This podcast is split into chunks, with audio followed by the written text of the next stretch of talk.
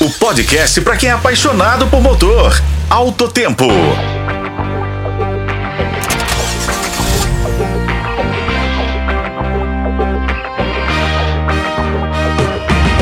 Bem-vindos ao Alto Tempo, onde as últimas novidades automotivas ganham vida.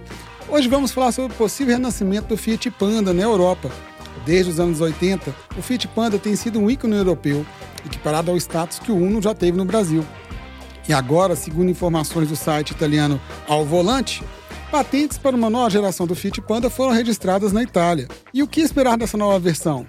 Especula-se que será 100% elétrica, baseado no recém-lançado Citroën iC3, o C3 elétrico vendido na Europa.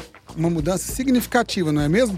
E tem mais, o projeto parece ser global, abrindo a possibilidade de o compacto ser produzido e oferecido em outros mercados, como na América do Sul. Imagine só, uma versão elétrica do Uno competindo com outros compactos chineses por aqui. Enquanto aguardamos ansiosamente por mais informações, podemos observar alguns detalhes exclusivos do design do Fit Panda, como a frente com faróis pequenos, uma barra preta distintiva no para-choque. Uma área grande preta se destaca com lanternas que lembram as do Jeep Renegade, uma verdadeira revolução no design do carro. Apesar de a Stellantis não ter divulgado oficialmente detalhes sobre o projeto do novo Fiat Panda, especula-se que o modelo possa ser produzido na Sérvia, com lançamento previsto para o fim de 2024 na Europa.